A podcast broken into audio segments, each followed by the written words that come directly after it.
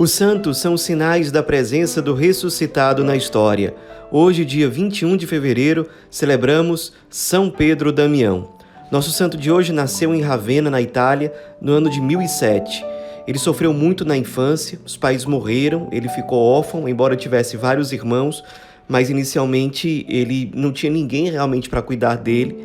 Ele passou um tempo sobrevivendo como cuidador de porcos até que um irmão mais velho dele, o irmão mais velho de todos da família, o acolheu, recebendo Pedro em casa e fez com que ele estudasse. Disse que iria recebê-lo, iria cuidar dele, mas que ele precisava ser responsável com os estudos. E Pedro mostrou uma grande aptidão para os estudos. Ele chegou a estudar na própria cidade de Ravenna, depois em Pádua, depois em Faenza depois, inclusive, ele chegou a dar aulas, chegou a lecionar na cidade de Parma. Aos 21 anos de idade, ele decidiu ingressar na vida religiosa consagrada, mais especificamente na ordem camaldulense. Quando ele se tornou um religioso oficialmente, ele assumiu o nome de Damião em homenagem ao seu irmão que tinha esse nome. Até então, Pedro Damião se chamava apenas Pedro e acrescentou o nome do seu irmão como um ato de agradecimento, de gratidão ao irmão que foi fundamental na vida dele. Como religioso, ele era muito fiel, muito rigoroso na ascese, na penitência, de profunda vida contemplativa e era tão virtuoso que muito cedo, ainda jovem, com poucos anos de consagração, ele se tornou o superior geral do convento onde ele morava, se chamava de prior. E ele, como prior, fez com que o estilo de vida dos religiosos ficasse ainda mais austero do que era antes. Ele acreditava que o religioso precisava ser um verdadeiro asceta, pobre, profundamente dedicado à vida de oração, e ele cuidava que os religiosos que estavam sob os cuidados dele buscassem um caminho verdadeiro de santidade, levando a sério a sua vocação religiosa.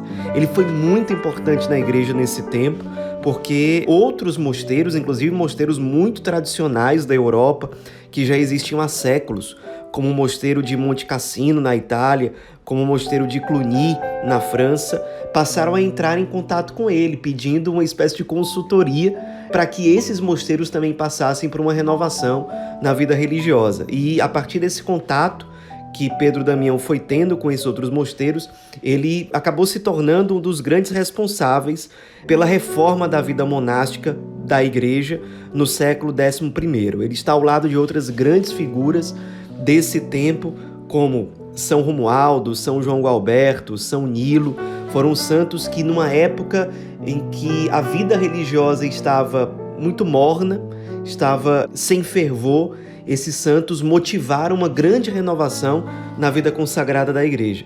Então, a partir desse contato desses mosteiros com Pedro Damião, esses mosteiros foram abraçando de novo uma pobreza mais radical, uma vivência mais radical também da ascese, da vida de oração.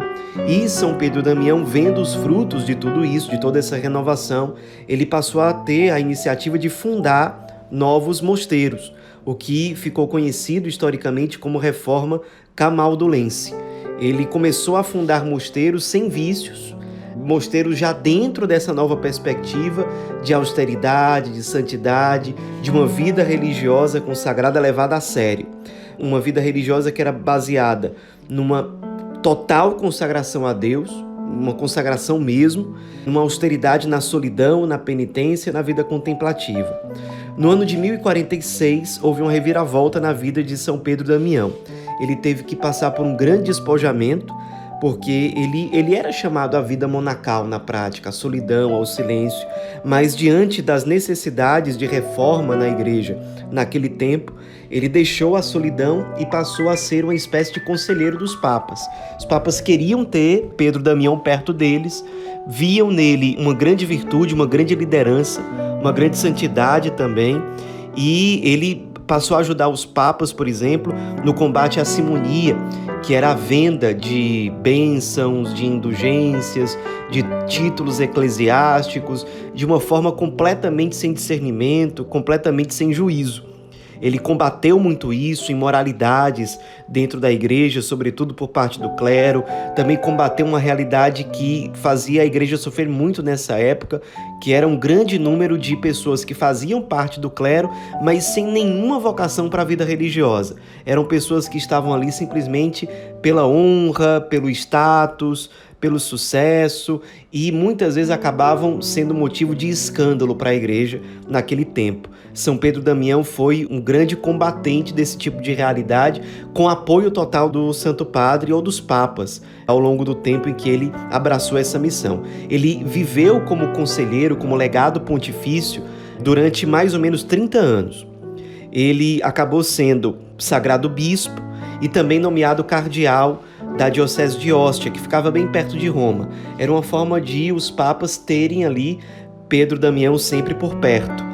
Os papas costumavam enviá-lo para missões importantes e difíceis naquele tempo. Por exemplo, ele chegou a ser enviado para resolver conflitos em Milão, na Alemanha, na França. Foi um grande defensor na prática da unidade da igreja. Ele ajudou muito também cardeal importantíssimo na época, que também lutou muito pela unidade da igreja, que foi o cardeal Hildebrando, que depois se tornaria um dos papas mais importantes da história, que foi Papa Gregório VII.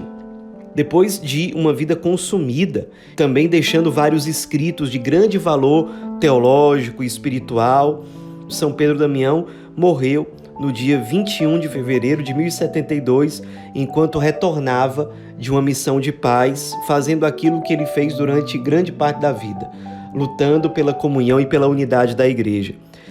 Foi praticamente logo depois da sua morte já venerado como um santo, embora só tenha sido oficialmente canonizado no ano de 1828 pelo Papa Leão XII, mesmo Papa que o declarou oficialmente e com toda a justiça como doutor da Igreja, por duas razões principais: pela grande sabedoria e pelo grande valor dos seus escritos teológicos, e também por ter sido um grande defensor, com toda a sabedoria, pela unidade da Igreja. Nos esperemos na vida desse grande santo que soube se despojar, inclusive do seu amor pela solidão, para ser resposta às necessidades da igreja no seu tempo. E foi resposta lutando pela unidade, lutando pela verdade, ajudando os papas, os pastores da igreja nas suas necessidades pastorais. Peçamos a intercessão de São Pedro Damião para que nós também tenhamos o mesmo despojamento, a mesma sabedoria, o mesmo amor pela verdade e pela unidade, para sermos nós também resposta nos nossos tempos. São Pedro Damião, rogai por nós.